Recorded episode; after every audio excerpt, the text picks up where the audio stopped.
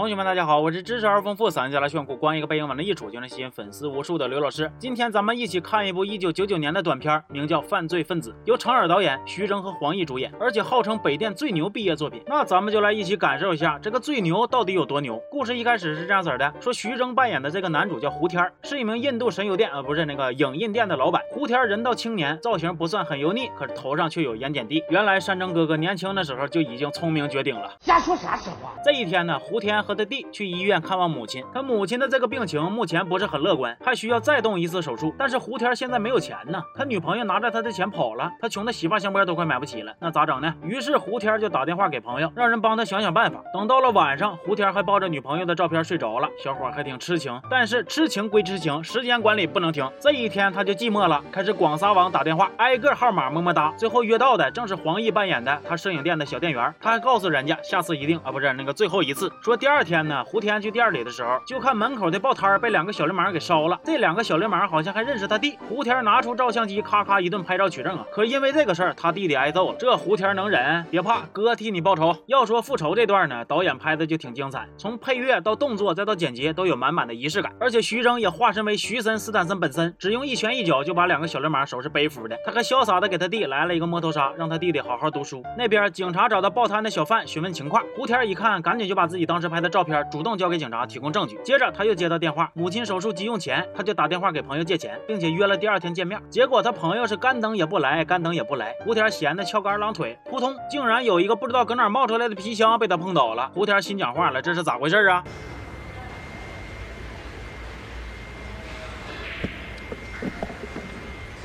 哎，是场萝卜？胡天一看，这咋还上杆子往手里边送呢？胡天转身就拐进了洗手间，做了一番深刻的思想斗争，嘴里反复念叨着洗脑的童谣，把他心里的那份紧张、犹豫展现的淋漓尽致。后头是那个老婆，打不起来，后头是就让他们来帮一把老婆。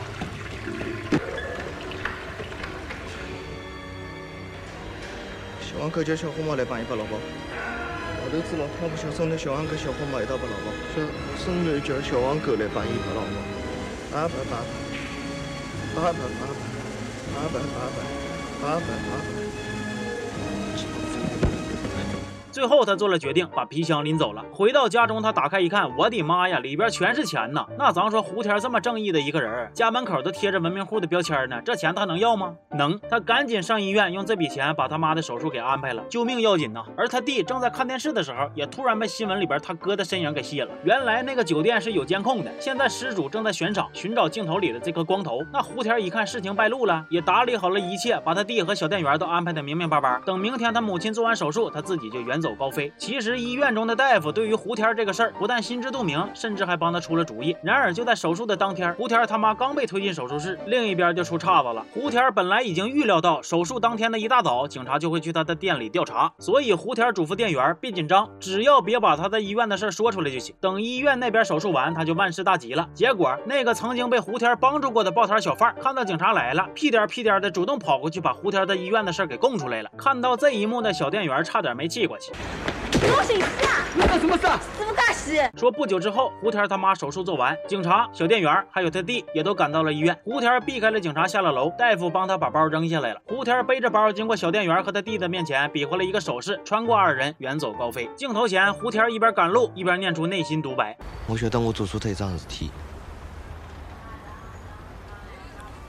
老早子我也不是啥好人，不过我会得改呀。如果我没记错的话，这是胡天在短片里唯一的一次露出灿烂的笑容。那么看完这部短片，我们可以一起品一下他怎么就牛了。这个评价是最初宁浩给的，他说这是我看过最好看的学生毕业作品，也就是说这是宁浩导演的个人感受，并不能代表大众的一致看法。而且客观的说，我觉得这部短片也是有一些瑕疵之处的。举个例子，徐峥抱着照片睡觉，从椅子上醒来的镜头，有两次一闪而过的跟镜头的对视，观看的时候看到这个眼神，其实是很容易跳戏的。不过瑕不掩瑜，三十一分钟的时长。能把故事交代的这么清楚，人物刻画的这么鲜活，悬念营造的这么到位，而且导演当时只有二十三岁，这已经老呢了。而且观众可以感受到导演的那种溢出屏幕的表达欲，对底层人物真实生活的表达，对善与恶、好与坏的呈现，他没有做任何的引导，只是客观的呈现，而交由观众自己去思考。所以短片的结尾就很有意思，一方面是胡天这个重感情、有侠义精神，但是为了救母亲，用了不义之财的犯罪分子逍遥法外；另一方面是他帮助过的抱摊小贩，依法给警察提供了线索，给他供出来了。矛盾纠葛之下，没有完美的好，似乎也没有纯粹的坏。这个短片短短半个小时就把道义、亲情、法律之间的矛盾展现出来了，也把人性的复杂展现出来了。从这个角度上来说，那确实是挺牛的。而导演程耳也确实值得被夸，后面拍的《边境风云》《罗曼蒂克消亡史》都贼拉有自己的风格，贼拉硬核。可能唯一的缺点就是产量太低了吧。我还是挺期待程耳的新作品的。最后推荐感兴趣的同学可以亲自去看一看这个短片的原片，行吗？那这期就说到这儿了，我是刘老师，咱们下期见见